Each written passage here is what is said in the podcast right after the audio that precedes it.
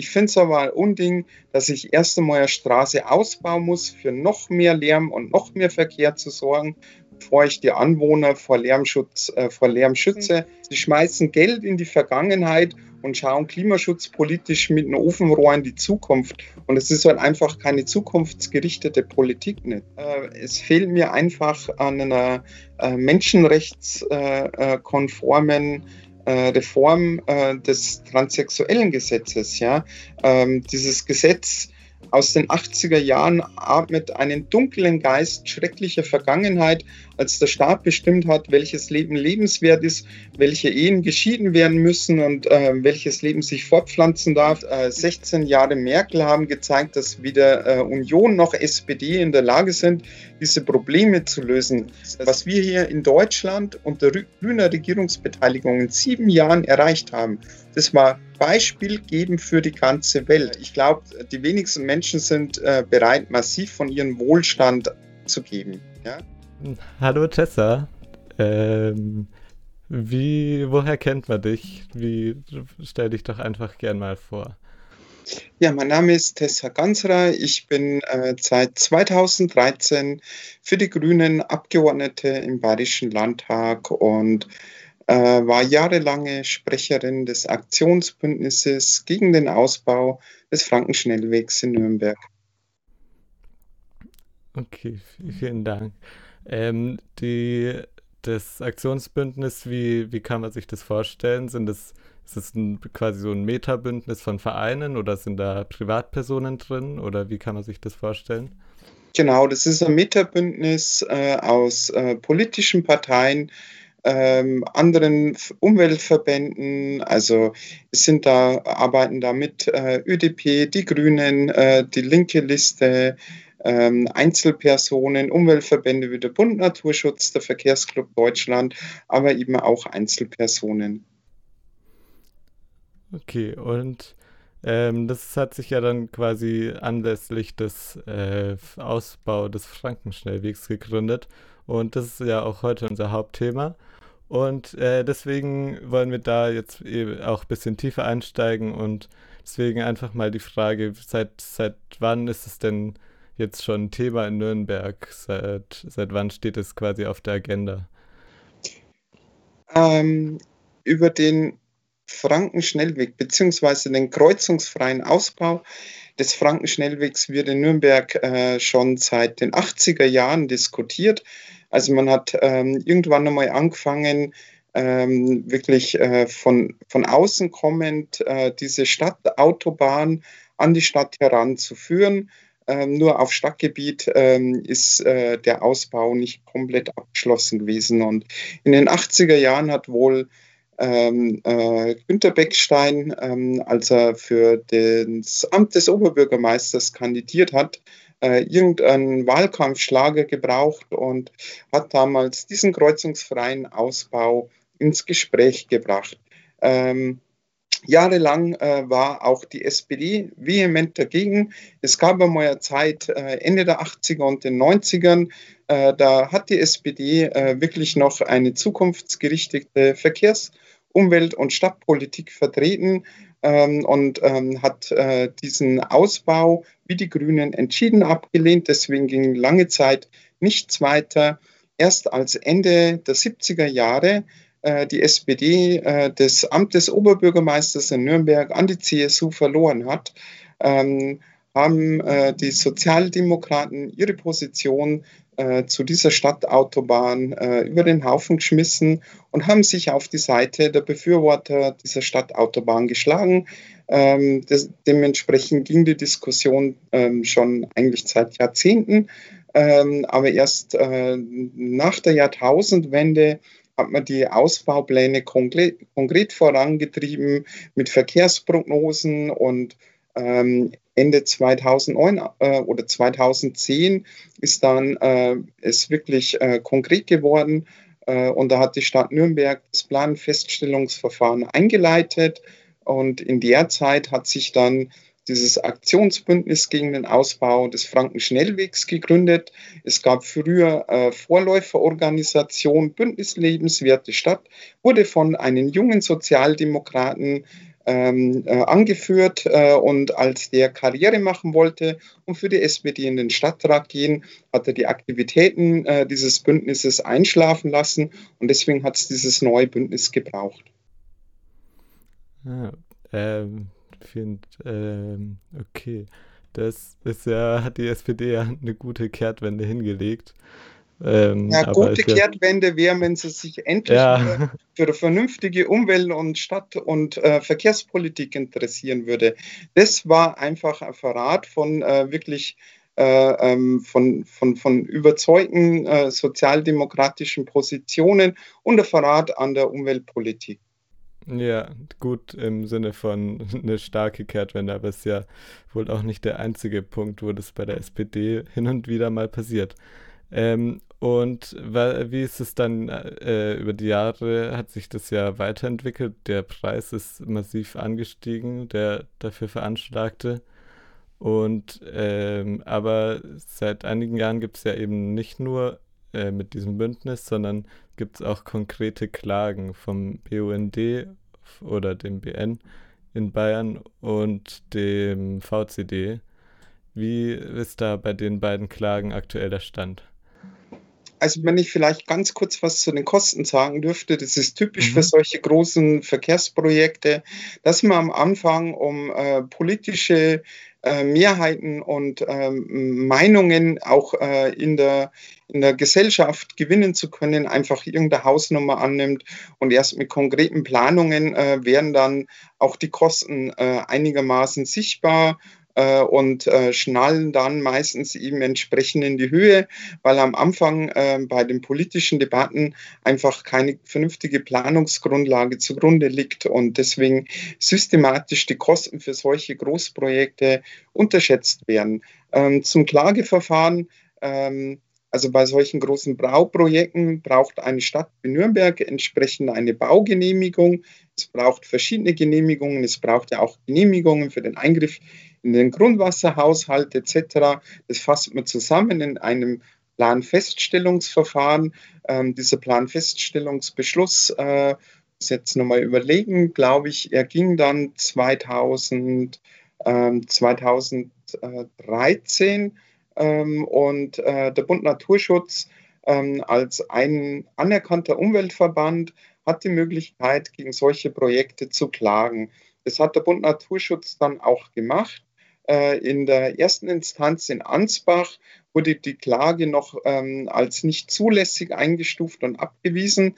In der Revision vom Bayerischen Verwaltungsgerichtshof wurde aber die Klage anerkannt ähm, und im ersten Verfahren, noch bevor man sich äh, wirklich prinzipiell um ähm, die wirklich substanzielle inhaltliche Prüfung dieser, ähm, dieses Planfeststellungsbeschlusses vor Gericht ähm, festgestellt hat, hat äh, eben der Bayerische Verwaltungsgerichtshof ähm, äh, eben wirklich äh, rechtliche Defizite im bayerischen äh, Straßen- und Wegegesetz äh, gesehen, äh, war da der Meinung wie der Bund Naturschutz, dass hier das bayerische Straßen- und Wegerecht gegen ähm, die Umweltgesetzgebung und Umweltrechtsstandards der Europäischen Union verstoßen und hat deswegen zu einer Überprüfung dieses äh, Tatbestandes ähm, äh, den Europäischen Gerichtshof angerufen. Äh, und äh, der Europäische Gerichtshof hat die Position des Bund Naturschutzes bestätigt, weswegen dann die Stadt Nürnberg in den letzten Jahren ein ergänzendes Planfeststellungsverfahren. Es war ja nicht das erste. Ähm, also die Stadt Nürnberg ist mehrmals über die eigenen Beine gestolpert, weil sie einfach nicht in der Lage waren, äh, wirklich eine gesetzeskonforme und wirklich vernünftige Planung hinzulegen. Und deswegen musste die Stadt Nürnberg nachbessern und nachträglich eine Umweltverträglichkeitsprüfung vornehmen. Äh, in den letzten Jahren ist es geschehen, nachgeholt worden. Und ähm, der Bund Naturschutz hat hier, also zumindest die Führung des Bund Naturschutzes, mit der Stadt versucht, äh, einen Kompromiss außergerichtlich ähm, zu verhandeln. Äh, und in den letzten Jahren ist deswegen die Klage sozusagen ruhend gestellt worden, nachdem jetzt äh, der Bund Naturschutz seine Mitglieder befragt hat und sich ähm, deutliche Mehrheit ähm, gegen diesen äh, faulen Kompromiss, äh, gegen diesen ausgehandelten Vergleich zwischen Stadt und Führung des Bund Naturschutzes entschieden hat, äh, wird jetzt die Klage wieder aufgenommen und das Verfahren geht jetzt äh, vom Bayerischen Verwaltungsgerichtshof weiter. Und wie, wie ist es im Moment einzuschätzen, wie das ausgehen wird oder wann da überhaupt ein Ergebnis zu erwarten ist?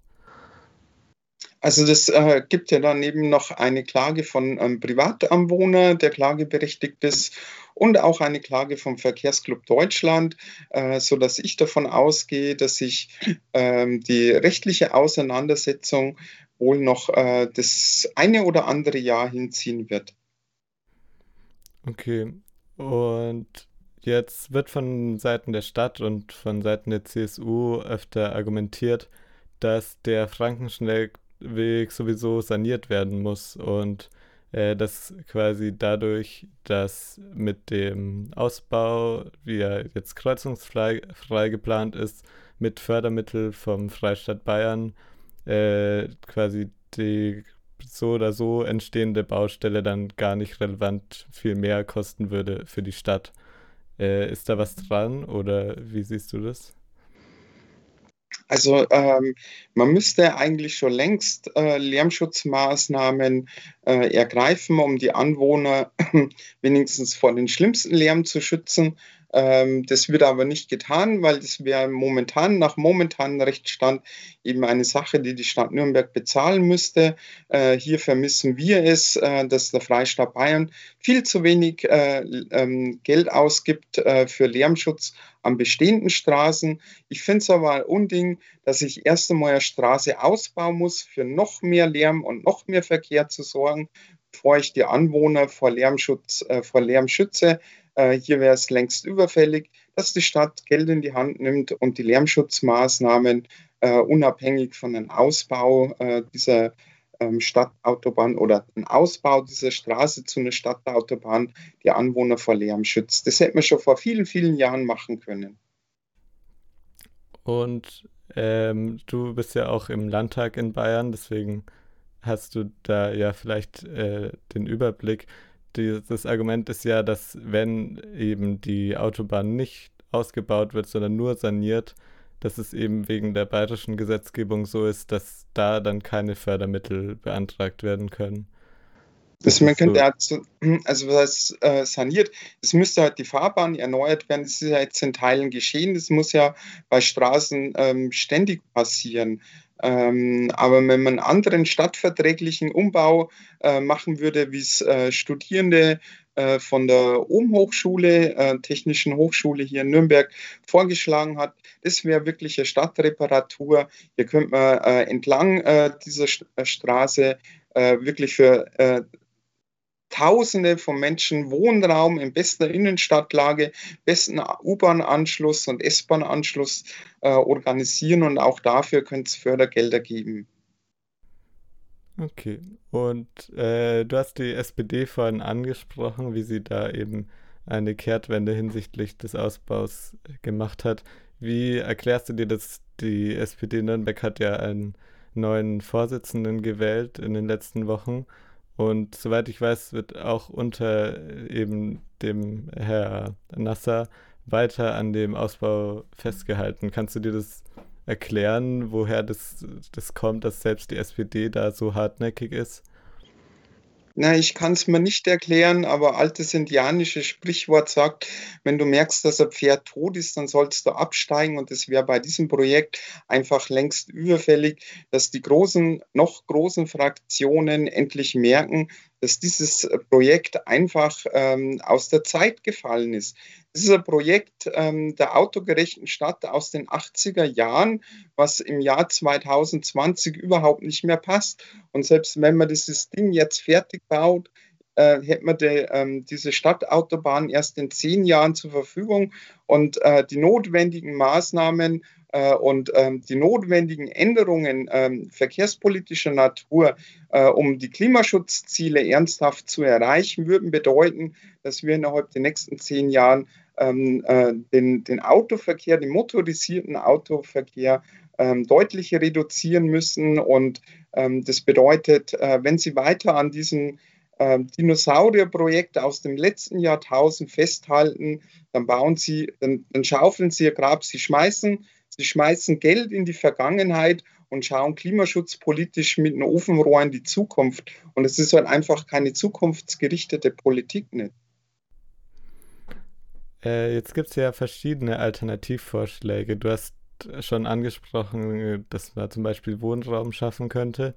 Ähm, die Alternativvorschläge reichen von einfach einem ähm, ja, stadtverträglichen Boulevard bis sogar eine, ähm, wieder den Bau eines, eines Kanals wieder anzulegen, wie es ja früher der Fall war an der Stelle. Was ist da, kannst du nochmal ausführen, was da die Version, Vision der Grünen ist? Also erst einmal bräuchten wir eine Verkehrswende, die ernst gemeint ist, die wirklich dazu beiträgt, äh, zu einer lebenswerten Stadt zu kommen. Das heißt, weniger motorisierten ähm, äh, Individualverkehr, das heißt, ein Ausbau der öffentlichen Verkehrsmittel, ähm, deutlich äh, günstigere und attraktivere ÖPNV. Äh, Verbindungen schaffen, einen deutlichen Ausbau des Radverkehrs, äh, weniger ähm, äh, Raum für, für Parkplätze, vor allem kostenlose Parkplätze, um wirklich ähm, das, ähm, äh, die Menschen äh, dazu anzuleiten und Anzureize, Anreize zu schaffen, dass vor allem die Pendler, die Menschen, die zum Arbeiten und Einkaufen aus dem Umland nach Nürnberg kommen, dass die mit öffentlichen kommen und das Auto draußen irgendwo an den S-Bahn-Stationen abstellen. Ähm, das würde zu einer echten Entlastung beitragen. Das würde die Situation auch am Frankenschnellweg ähm, äh, deutlich verbessern. Und ein, also man muss, man muss einfach mal so ein paar Grundmechanismen ähm, äh, des, des Verkehrs kennen. Ja, also äh, zu 90, über 90 Prozent der Zeit ist am Frankenschnellweg ja kein Stau. Stau entsteht immer in den Verkehrsspitzen. Wir haben ähm, einfach aufgrund unseres äh, ähm, Verkehrsverhaltens, äh, Bewegungsverhaltens frühmorgens äh, und äh, in den späten Nachmittagsstunden, wenn die Menschen zur Arbeit fahren oder wieder nach Hause, haben wir diese entsprechenden Verkehrsspitzen und da sind die Kreuzungen am Frankenschnellweg um vielleicht einmal 20 Prozent oder sowas überlastet. Das heißt, würden es wir schaffen, den Verkehr in den, äh, in den Hauptverkehrszeiten nur um 20 Prozent auf der Straße zu reduzieren, hätten wir da überhaupt ein Stauproblem nicht. Äh, und das muss doch möglich sein. Also um die Klimaschutzziele zu erreichen, da beißt die Maus keinen Faden ab, müssen wir den Autoverkehr reduzieren. Und damit wären solche immens teuren Ausbauten total überflüssig. Und äh, deswegen weil wir auch äh, jeden Euro nur einmal ausgeben können. Wir hatten in den letzten zehn Jahren eine sehr glückliche Situation, dass die Steuereinnahmen gesprudelt sind ohne Ende und trotzdem ist der Stadt Nürnberg nicht gelungen, ihren, ihren Schuldenberg abzubauen. Äh, seit einem Jahr äh, seit der Pandemie haben wir die Situation, dass die Steuereinnahmen drastisch zurückgegangen sind, dass die ähm, Ausgaben der öffentlichen Hand deutlich gestiegen sind und dass wir in einer äh, ähm, neu äh, Situation kommen, wo die äh, öffentliche Hand relativ knappe Finanzmittel hat. Und da muss man halt einfach überlegen, wo man sein Geld ausgibt. Also das hat man mir als Kind schon beigebracht, dass ich jeden Euro äh, nur einmal ausgeben kann. Und wir müssen dieses Geld wirklich in den Ausbau der öffentlichen Verkehrsmittel äh, investieren. Und dann würden sich diese Verkehrsprobleme automatisch reduzieren. Und dann hätten wir die Möglichkeit, diese, äh, diese vermurkste äh, Verkehrsplanung aus den 60ern wirklich zu reparieren, eine echte Stadtreparatur zu machen, nämlich diese Straße auf städtischem Gebiet zu einer städtischen Hauptverkehrsstraße machen, wo, wo auch äh, Wohngebiete angeschlossen werden kann. An einer Autobahn kann ich daneben keine Wohnbebauung leisten. An einer Stadtautobahn kann ich das nicht machen.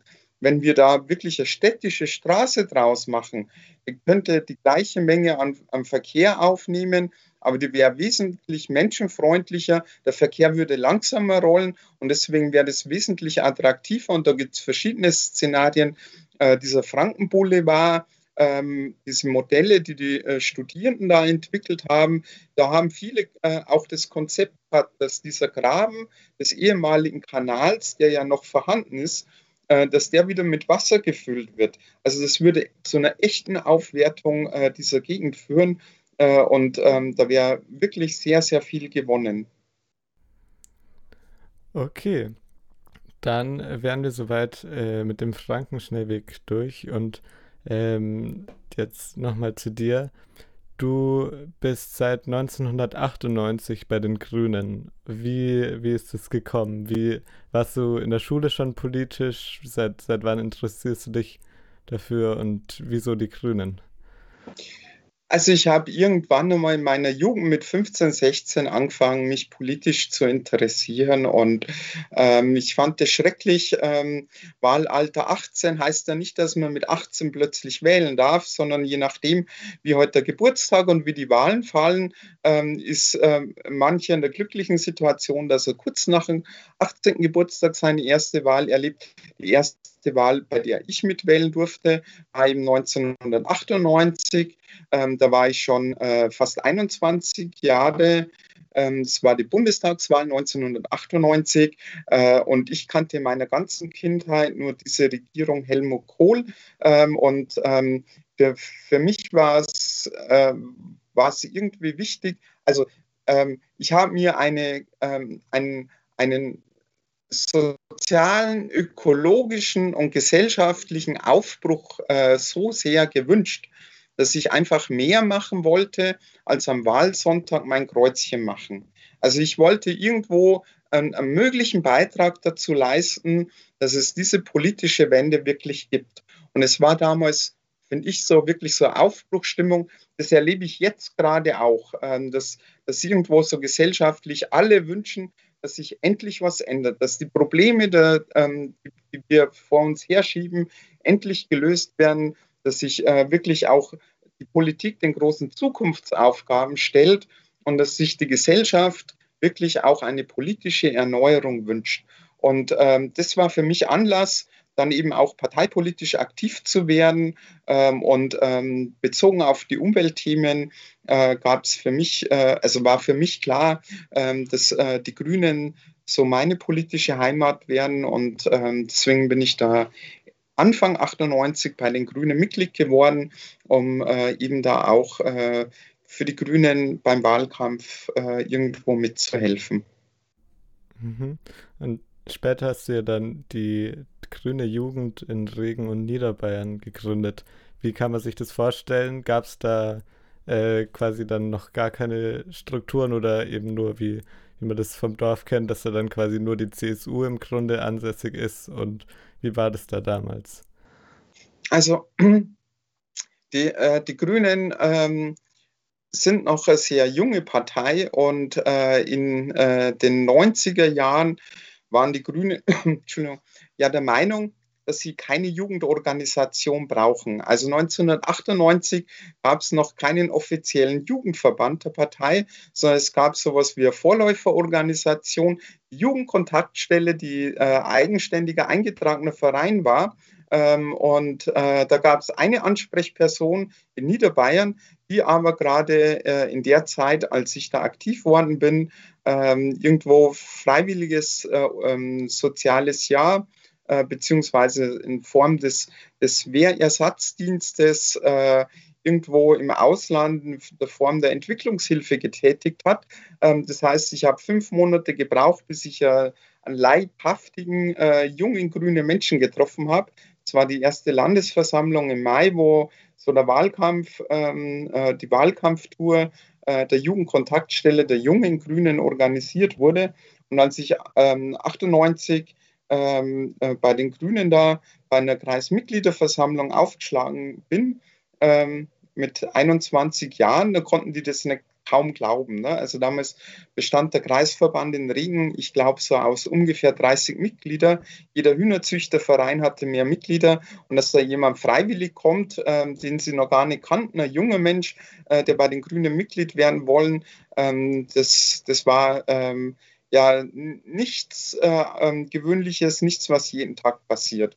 Ähm, und ähm, dementsprechend ähm, hat es einige Zeit gedauert, ähm, aber ich habe da ähm, nach und nach junge Leute äh, kennengelernt, die sich ebenfalls für grüne Politik interessiert haben. Wir haben zuerst eine Ortsgruppe oder Kreisgruppe im Landkreis Regen gegründet. Es haben sich dann äh, im Nachbarlandkreis von in Passau äh, Ortsgruppen gegründet, äh, dann in Landshut, sodass wir dann äh, nach eineinhalb Jahren oder sowas dann auch einen Bezirksverband der Grünen Jugend Niederbayern gründen konnten. Und du wolltest also nach äh, wolltest also mehr bewegen, als nur wählen zu gehen. Und aber nach der Schule war das war es wahrscheinlich nicht dein Ziel, mal im Landtag zu sitzen. Oder was wolltest du damals werden? Ach, ähm, ich glaube, ich, ich war mir eher immer ganz klar, was ich nicht möchte. Ähm, und ähm, ja, ich habe ich hab zunächst äh, nach der Hauptschule eine Berufsausbildung gemacht ähm, und ähm, habe danach ähm, über den zweiten Bildungsweg mein Fachabitur nachgeholt, musste damals noch den Zivildienst machen ähm, und äh, in der Zeit bin ich dann eben bei den Grünen Mitglied geworden äh, und da stand im Vordergrund erst einmal das politische Engagement. Ähm, also ich habe damals äh, nicht gesagt so, äh, ich möchte in, in, den Landtag oder Bundestag, ähm, sondern ich möchte einfach ehrenamtlich politisch aktiv werden. Ähm, habe dann ein paar Jahre noch gearbeitet, äh, um mir sozusagen mein Studium vorzufinanzieren äh, und habe 2001 Studium begonnen. In der Zeit äh, war ich dann, äh, wo ich mich auf Studium konzentriert habe, nicht mehr ganz so aktiv äh, bei den Grünen äh, bis 2003 nach der Landtagswahl.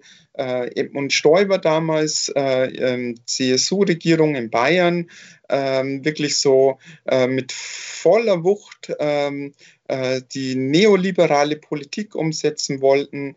also einen ausgeglichenen Haushalt innerhalb von drei Jahren, dadurch oder den realisieren, indem er äh, gnadenlose Sparpolitik betreibt, äh, Stellenabbau im öffentlichen Dienst und zwar massive Einführung der Studiengebühren, Zerschlagung der Einheitsforstverwaltung in Bayern. Äh, und es hat ähm, viele Studierende, ich habe Forstwirtschaft studiert, viele von uns auf die Barrikaden gebracht. Ähm, und ähm, deswegen habe ich dann äh, mein zweites äh, Praktikum bei äh, den damals noch äh, äh, Landtagsab grünen Landtagsabgeordneten und späteren Kollegen von mir bei Christian Magel gemacht. Der hat für die Grünen ähm, in der Zeit Forstpolitik im Bayerischen Landtag gemacht. Da habe ich mein Praktikum gemacht, habe Christian kennengelernt, die Landtagsfraktion. Und als ich 2005, Ende 2005 mit meinem Studium so gut wie fertig war äh, und auf Jobsuche, ähm, hat Christian ähm, äh, an der Stelle zu vergeben gehabt. Und äh, da habe ich dann angefangen als persönliche Mitarbeiterin äh, mehrere Jahre äh, bis 2008 ähm, äh, zur Landtagswahl. Da bin ich dann das erste Mal selber für ein, äh, als Kandidatin für den Landtag angetreten. Und dann vielleicht noch mal einen Schritt zurück. Was, du hast gemeint, du hast äh, dann gearbeitet, um dein Studium zu finanzieren. Was macht man da mit, mit der Ausbildung zur Forstwirtin? Also ich, ähm, ich, ich, ähm, ich habe da, ich, ich hätte gern irgendwo auch im Forstbereich wieder gearbeitet, ähm, aber das erste, erstbeste Jobangebot, das ich bekommen habe nach dem Zivildienst, war Job in einem äh, Gartenbauunternehmen. Und da habe ich dann knapp drei Jahre, zweieinhalb Jahre in, äh, in der Gartenbaufirma gearbeitet. Und ähm, jetzt auf deiner Internetseite stehst, dass du ab und zu da immer noch was in dem Bereich machst. Wie, wie kann man sich das vorstellen? In welchem Oder Bereich mache? In dem, also forstwirtschaftlich. Oder ist es in letzter Zeit gar nicht mehr, nee, äh, gar kein also Thema ich, mehr? Nee, ähm, ich, ich habe mein, mein Hobby sozusagen zum, zum Beruf gemacht. Äh, äh, bin Politikerin und äh, das, das Mandat des Bayerischen Landtags äh, gibt es nicht her äh, irgendwo noch. Also ich nehme mein Mandat sehr ernst und dass ich da keine Nebentätigkeiten nachgehe. Ähm, aber ich bin nach wie vor äh, mit Leib und Ziele gerne draußen in der Natur unterwegs und äh, wenn es irgendwo die Möglichkeit gibt, mache ich auch gerne Waldführungen, äh, aber so bin ich jetzt nicht beruflich tätig. Okay. Und dann sind wir auch schon beim Thema, nochmal beim Landtagsmandat. Jetzt wurde ja vor einigen Tagen die grüne Liste für die Bundestagswahl in Bayern aufgestellt. Und da hast du ja einen sehr aussichtsreichen 13. Platz ergattert. Und ähm, wie, wie, wie, kann man sich das vorstellen? Wie läuft es bei den Grünen intern ab? Wie bewirbt man sich da? Und ähm, da hast du ja dann deine Rede gehalten und es wurde abgestimmt, aber äh, davor, wie, wie wird man sowas? Wo bewirbt man sich da? Und gibt es da Voraussetzungen? Muss man da länger bei den Grünen schon sein oder genau? Nee, also es, es, es gibt ja generell keinen Business, Businessplan, ähm, äh, wie man ähm, politisches Mandat im Landtag oder Bundestag bekommt. Ähm, also da, da, muss halt alles passen. Ähm, auf, äh, zu, zum, zum einen muss man irgendwo in der Partei natürlich bekannt sein, dass einen die Partei aufstellt. Dann äh, muss aber auch das Wahlergebnis passen, dass entsprechend viele Leute von deiner Partei äh, in, äh, ähm, in, in, das Parlament gewählt werden. Und ähm, naja, ähm, also einfach Mitglied werden und eine tolle Rede halten reicht in der Regel nicht aus. Ja, also natürlich ähm, gibt es da schon Auswahlkriterien. Man möchte natürlich auf der einen Seite die Bandbreite der politischen Themen abdecken. Man möchte, ähm, dass die Abgeordneten oder die Kandidierenden aus möglichst allen Landesbereichen kommen ähm, ähm, damit eben überall ein guter Wahlkampf mit aussichtsreichen Kandidaten, damit aber später auch die Abgeordneten die, äh, die ganze Landesfläche abdecken und ähm, ihre Stimmkreise betreuen können. Ähm, und ähm, dann gibt es äh, bei den Grünen strenge Frauenquote. 50 Prozent der Plätze ähm, sind für Frauen reserviert. Ähm, und also das sind die ungeraden Plätze und auf den geraden Plätzen können sich alle Geschlechter bewerben. Ähm, spielt dann mit eine Rolle. Und ähm, natürlich ist es vom Vorteil, äh, wenn jemand, ähm, der sich um äh, so einen Listenplatz bewirbt, entsprechend bekannt ist. Ja? Es reicht dann nicht nur, dass mich die Menschen innerhalb meiner Partei kann, ähm, kennen, sondern ich sollte als Kandidieren, Kandidierende auch möglichst viele Menschen äh, ansprechen und ähm, dafür äh, werben und überzeugen, dass sie die Grünen wählen. Und wenn jemand schon politisch bekannt ist äh, in der Öffentlichkeit, schon seit vielen Jahren auftritt, ähm, dann hat man da auch innerhalb der Partei bessere Chancen, einen entsprechenden aussichtsreichen Listenplatz zu bekommen. Ähm, wir haben als Grüne dieses Mal äh, das erste Mal ähm, so äh, über einen Prozess von einem Dreivierteljahr die, die potenziellen KandidatInnen in einem Beirat sondiert und haben Empfehlungen ausgesprochen, aber nicht für einzelne Plätze, nicht Platznummern, sondern Zahlenblöcke, also zwölf Namen für die ersten zwölf Bereiche und dann von 13 bis Platz 28 nochmal Namen. Ähm, es, es, ist ein, ähm, es hat dazu geführt, dass es nicht schon gleich in den ersten Plätzen äh, Riesenabstimmungen gibt, sondern dass sich das etwas ähm, ähm, wie soll ich sagen, ähm, im, im, Vorfeld sozusagen sondiert hat, ähm, wer auf welchen Plätzen irgendwo landet. Es gab aber äh, ähm, ganze Reihe von, äh, von Abstimmungen, wo me äh, mehrere Kandidierende aufgetreten sind und wo dann die Basis entschieden hat. Genau. Ähm, jetzt ist ja, wie gesagt, der, deine Aussicht recht gut in den Bundestag zu kommen. Wie ist es eigentlich dann? Was passiert mit deinem Landtagsmandat? Du wirst ja dann wahrscheinlich, also es geht ja nicht parallel. Genau, Wie das muss ich dann abgeben. Dann ab? Also wenn ich, äh, wenn ich das, äh, also wenn ich im September dann äh, ge äh, gewählt werden sollte, äh, aber du sagst, und es ist so, äh, Platz 13, wir hatten das letzte Mal in Bayern 9,6 Prozent, glaube ich, oder 9,8 ähm, und haben ähm, äh, damit äh, elf Mandate bekommen. Ähm, das heißt, der Platz 13 ähm, wer, also da müssten die Grünen ähm, wahrscheinlich auf 11 Prozent oder sogar drunter abstürzen. Ähm, das ist für mich jetzt nicht reicht, das ist eher unwahrscheinlich. Von dem her äh, äh, kann man schon mit sehr hoher Wahrscheinlichkeit davon ausgehen, dass ich ab Ende September in den Deutschen Bundestag gewählt werde und dann muss ich mein Landtagsmandat abgeben. Und sind dann einfach weniger Leute im Landtag für die Grünen oder kann da nachrutschen? Nee, also das ist ist klar geregelt. Äh, wenn jemand sein Mandat abgibt, äh, dann äh, wird äh, für diese Partei, für die er gewählt wurde, äh, gibt es dann einen Nachfolger. Also de, die nächste Person auf der Liste ähm, wird sozusagen dann, äh, würde nachrücken. Diese Person muss er dann auch noch de, ähm, das Mandat annehmen. Es muss formal erklären. Ähm, es kann ja sein, dass sich bei der Person Lebensumstände geändert haben, aber in dem Fall ähm, äh, wird dann der, der übernächste oder wenn eine Person verstorben wäre, aber je nach, äh, nach Liste wird es klar ist es klar geregelt. Ähm, die die äh, Person, die als nächstes drankommen würde, ähm, auf der Liste äh, rückt dann nach. Okay, und dann vielleicht jetzt nochmal einen kleinen Rückblick auf deine Jahre im Landtag. Äh, was hast du von den Zielen, die du dir vorgenommen hast, wahrscheinlich ja vor allem transpolitische, was hast du da erreicht und was, was nicht? Was hat dich vielleicht deprimiert, weil du, ähm, weil es dann einfach doch alles nicht so einfach war, wie du es dir vorgestellt hast? Wie ist da so dein Resümee bis jetzt? Ähm, also generell muss man sagen, dass es ohnehin schwierig ist, aus der Opposition heraus äh, wirklich was äh, zu bewegen.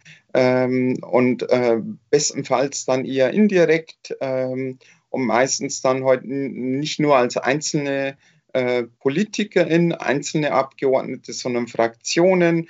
Ähm, ich denke, die Grünen haben da beim Thema ähm, Rettet Bienen, Volksbegehren, äh, umweltpolitisch sehr, sehr viel erreicht, mit Unterstützung der Zivilgesellschaft, mit einem sehr, sehr starken Volksbegehren.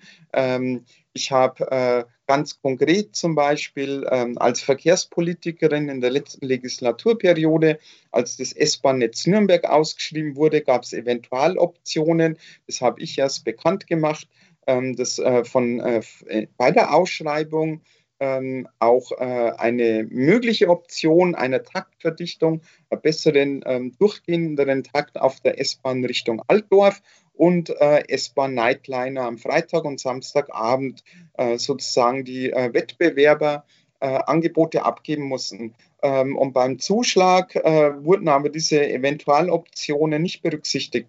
Ähm, und ähm, das habe ich öffentlich gemacht und habe das immer wieder eingefordert. Es gab dazu eine Petition, ähm, den Antrag, äh, die Eventualoption Taktverdichtung ähm, auf der Linie nach Altdorf. Das war ein konkreter Antrag von mir, den hat die CSU dann zugestimmt. Ähm, und es passiert nicht alle Tage, dass man so einen Erfolg bekommt. Das ist jetzt nicht das ganz große Rad. Damit habe ich nicht die Titelseiten der Nachrichten ähm, äh, gefüllt, ähm, aber das war ein sehr konkreter Erfolg ähm, als, als Beispiel. Der Nightliner, das hat etwas länger gedauert. Dieser Antrag wurde erst einmal abgelehnt, ähm, aber nach langem Bohren und von verschiedenen Kräften, das ist dann immer notwendig. Von der Opposition heraus braucht brauche ich als Politikerin einfach die Unterstützung von der Zivilgesellschaft, von gesellschaftlich relevanten Kräften, die genau das Gleiche fordern, um wirklich dann eben Druck aufzubauen im Parlament und von außen, um die Regierung zum Handeln zu bewegen. Ähm, und der Nightliner äh, soll ja jetzt dann auch kommen, was mich persönlich wirklich sehr, sehr freut.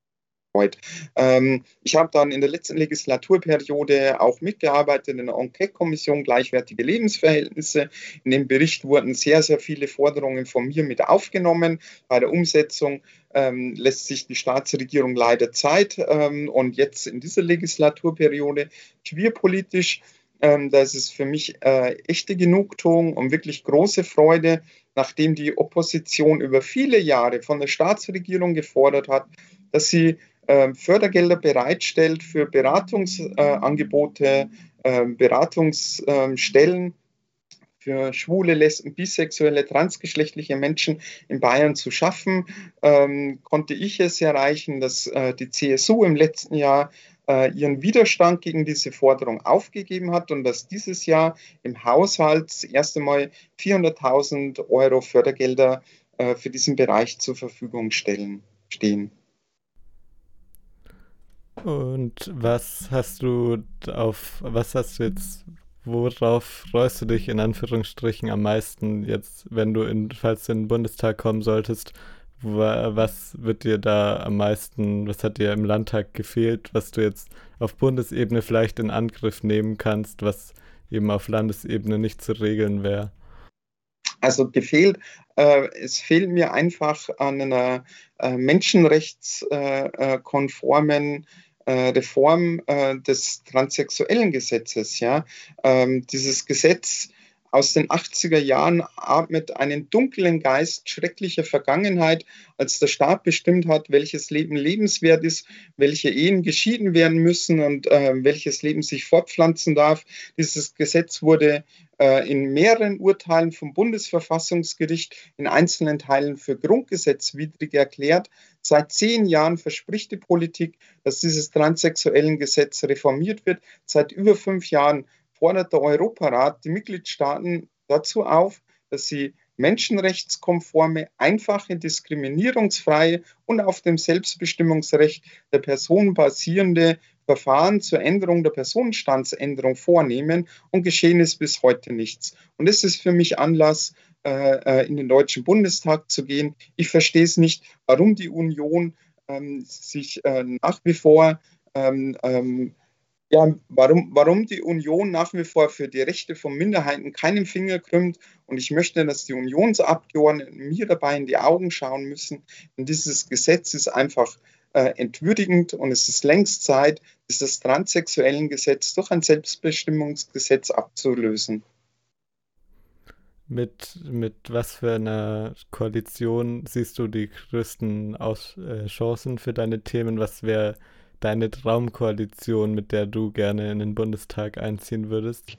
Also die Traumkoalition wäre oder ähm, die, die, Traumkonstellation wäre natürlich die Grünen stärkste Kraft, eine junge, engagierte äh, Frau als Kanzlerin ähm, und ähm, damit äh, tonangebend ähm, und ähm, dafür ähm, trete ich an. Dafür werde ich die nächsten fünf Monate alles tun, dass wir äh, wirklich äh, hier einen echten Regierungswechsel bekommen, nach Möglichkeit eben auch eine grüne Kanzlerin. Wir haben ein super Personalangebot gemacht äh, und ähm, deswegen geht es zunächst einmal einfach unsere Forderungen äh, deutlich zu machen, wofür wir antreten, dafür äh, zu werben, um äh, dann entsprechend ähm, ähm, mit einer möglichst starken grünen Fraktion äh, in Verhandlungen gehen zu können. Und dann muss man schauen, wofür äh, es überhaupt rechnerisch reicht, für, für welche Mehrheiten äh, und äh, ob dann eben auch äh, dann auch ähm,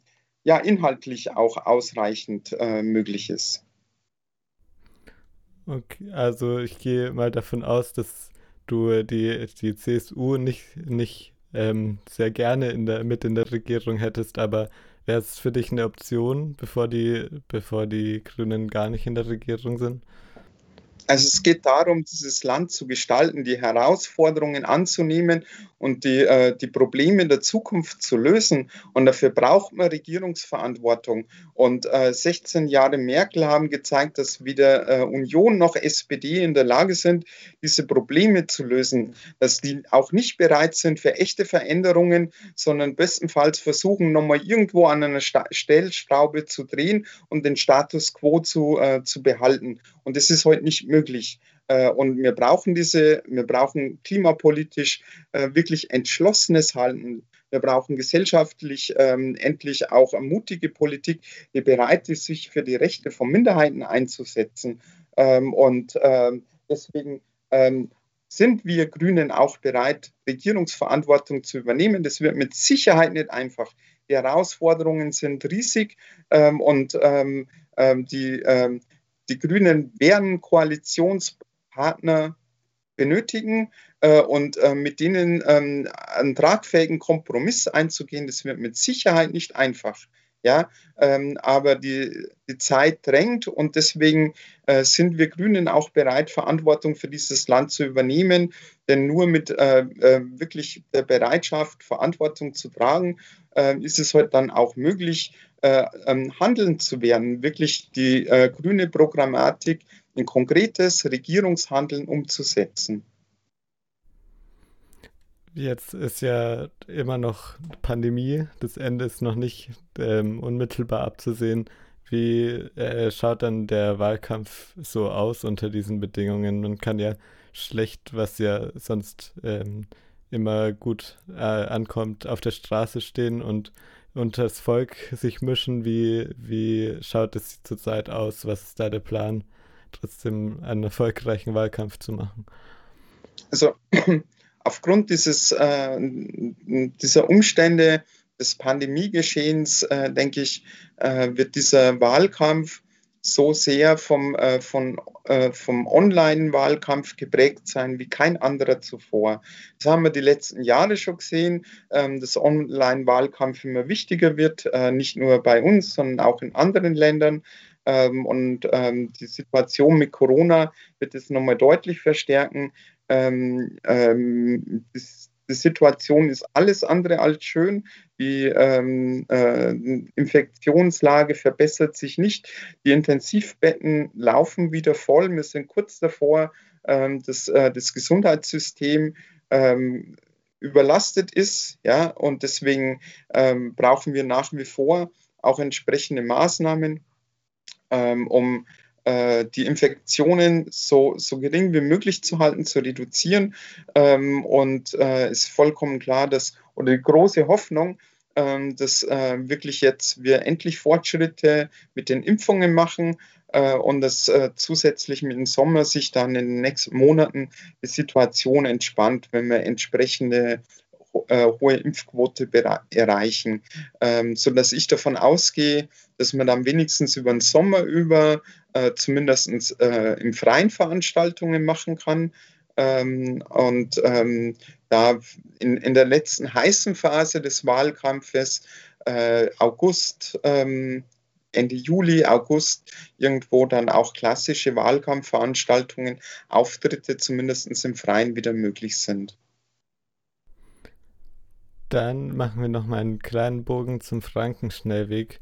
Nämlich äh, hieß es, habe ich äh, mit wem geredet aus der Lokalpolitik, die meinte, ja, ähm, aber bei der letzten Wahl, in, bei den letzten Kommunalwahlen, ha haben die BürgerInnen von Nürnberg sich ja für den Ausbau entschieden, weil sie eben mehrheitlich ähm, SPD und CSU gewählt haben. Findest du das Argument trägt und wärst du für ein Bürgerbegehren in Nürnberg, um solche Themen äh, entscheiden zu lassen? Also ähm, das Argument, äh, die Mehrheit ist bereits entschieden, das sehe ich nicht so, ähm, weil es keine direkte Abstimmung über den Frankenschnellweg äh, äh, war. Und ähm, ich der, der Überzeugung bin, dass, dass bei einer Wahl, auch bei einer Kommunalwahl, einfach viel, viel mehr Themen entscheidend sind. Ähm, und ähm, ich glaube so, äh, die SPD und die CSU müssen einfach einmal realisieren, dass ein Großteil der äh, Nürnberger Stadtgesellschaft ähm, von dem Frankenschnellweg überhaupt nicht betroffen sind. Die Menschen in Ziegelstein, äh, die Menschen äh, in, in, äh, in Erlenstegen zum Beispiel, ähm, die Menschen, die mit dem Fahrrad äh, in der Innen äh, äh, kein Auto haben, alles mit Fahrrad und Öffentlichen zurücklegen und irgendwo in der Innenstadt wohnen, die sind doch von dem Ausbau des Frankenschnellwegs überhaupt nicht betroffen. Ähm, und ich glaube, für die sind andere Themen ähm, Wahl, wesentlich wahlentscheidender. Und selbst von jemandem, der den Frankenschnellweg fahren muss und gelegentlich einmal im Stau steht, ähm, ist, es gibt auch andere Themen, ähm, die, die entscheiden, für welche Partei sich äh, ein Mensch entscheidet. Ist doch aber ein Thema queer so. Ja, ich kann es ich kann's echt nicht verstehen, warum offensichtlich auch queere Menschen äh, die AfD oder die CSU wählen. Kann es nicht verstehen. Äh, das Einzige, ich kann es versuchen nachzuvollziehen. Und mir ist vollkommen klar, dass sich Menschen nicht nur auf ihre Sexualität reduzieren lassen wollen und dass ihre Sexualität oder geschlechtliche Zugehörigkeit nicht alleinige Wahl entscheidend ist. Und so ähnlich sehe ich es beim Verkehr. Ähm, und ähm, schaut man sich doch nur die Zahlen an. Ähm, sind sehr, sehr viele Menschen, die von Fürth, von Erlangen kommen oder von Schwabach kommen, über diesen Frankenschnellweg fahren. Das sind die Leute, die im Stau stehen, die sich aufregen. Die zahlen aber hier bei uns in Nürnberg keinen Cent Steuer. Ähm, die äh, sind auch hier nicht wahlberechtigt. Die bestimmen aber mit die Stimmung über den Frankenschnellweg. dann bin ich der Meinung, dass wir äh, NürnbergerInnen ähm, über dieses Thema selber entscheiden sollten. Und von dem her, äh, meinetwegen ja, ähm, Bürgerentscheid äh, wäre eine Möglichkeit, ähm, äh, ähm, über dieses Thema nochmal abstimmen zu lassen. Und äh, dann nochmal um den größeren Bogen zu spannen zum Bundestag wieder. Es gibt ja auf Bundesebene keine Volksentscheide oder Abstimmungen zu speziellen Themen, wie sie im Grundgesetz verankert sind. Sind äh, gibt es praktisch nicht, aber und es war ja lange Zeit äh, eben Wahlprogramm der Grünen, wurde jetzt aber ja rausgestrichen. Wie stehst du dazu? Findest du es gut, dass es nicht mehr im Wahlprogramm steht? Oder hättest du dir gewünscht, dass. Also, das Wahlprogramm ist noch nicht verabschiedet. Ähm, da steht jetzt der Entwurf äh, und ähm, die Partei ist gerade aufgerufen, Änderungen zu schreiben. Wir haben vor wenigen Monaten unser Grundprogramm, äh, Grundsatzprogramm erneuert. Äh, und da gab es die Diskussion und es gab Bestrebungen, diese Forderung nach Bürgerentscheiden ähm, aus dem Grundsatzprogramm zu streichen. Ähm, diese Forderung ähm, äh, konnte sich aber nicht durchsetzen, sodass es im Grundsatzprogramm wieder drinnen ist. Äh, und ähm, ich äh, finde das nach wie vor gut. Ich finde das ein sehr gutes äh, ähm, Korrektiv der Politik, wenn BürgerInnen die Möglichkeit zu geben, zwischen den Wahlen auch Themen ähm, zu spielen.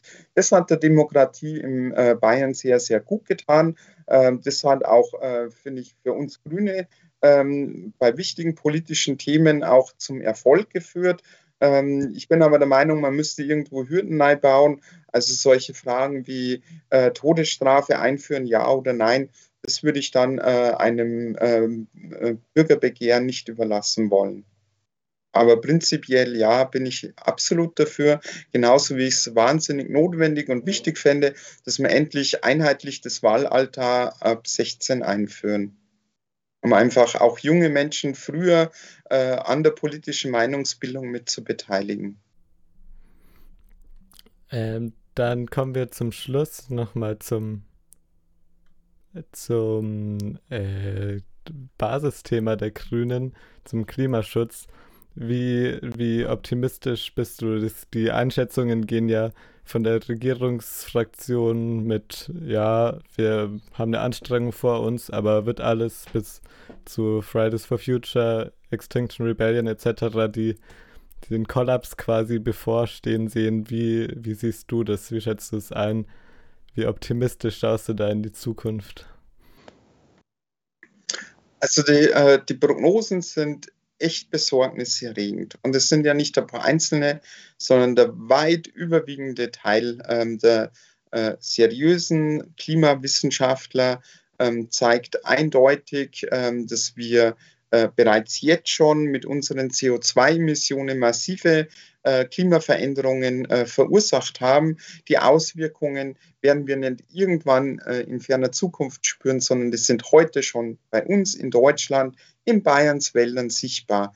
Äh, den, den Wäldern in Deutschland geht es so schlecht wie noch nie zuvor. Schlechter sind der Zustand, die Vitalität der Waldbäume ist heute in einem schlechteren Zustand als in den 80er Jahren, als das Thema Waldsterben und saure Regen wirklich die gesellschaftspolitische Diskussion bestimmt hat. Damals haben sich die Grünen gerade auf den Weg in den Bundestag gemacht und noch bevor die Grünen überhaupt im Bundestag waren, hat äh, diese massive gesellschaftspolitische Debatte zu entschlossenen Handeln geführt. Es ist die Großfeuerungsverordnung in Kraft getreten.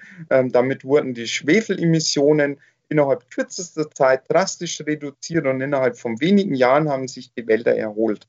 Ähm, das ähm, stimmt mich optimistisch, ähm, dass wir das jetzt noch drehen können.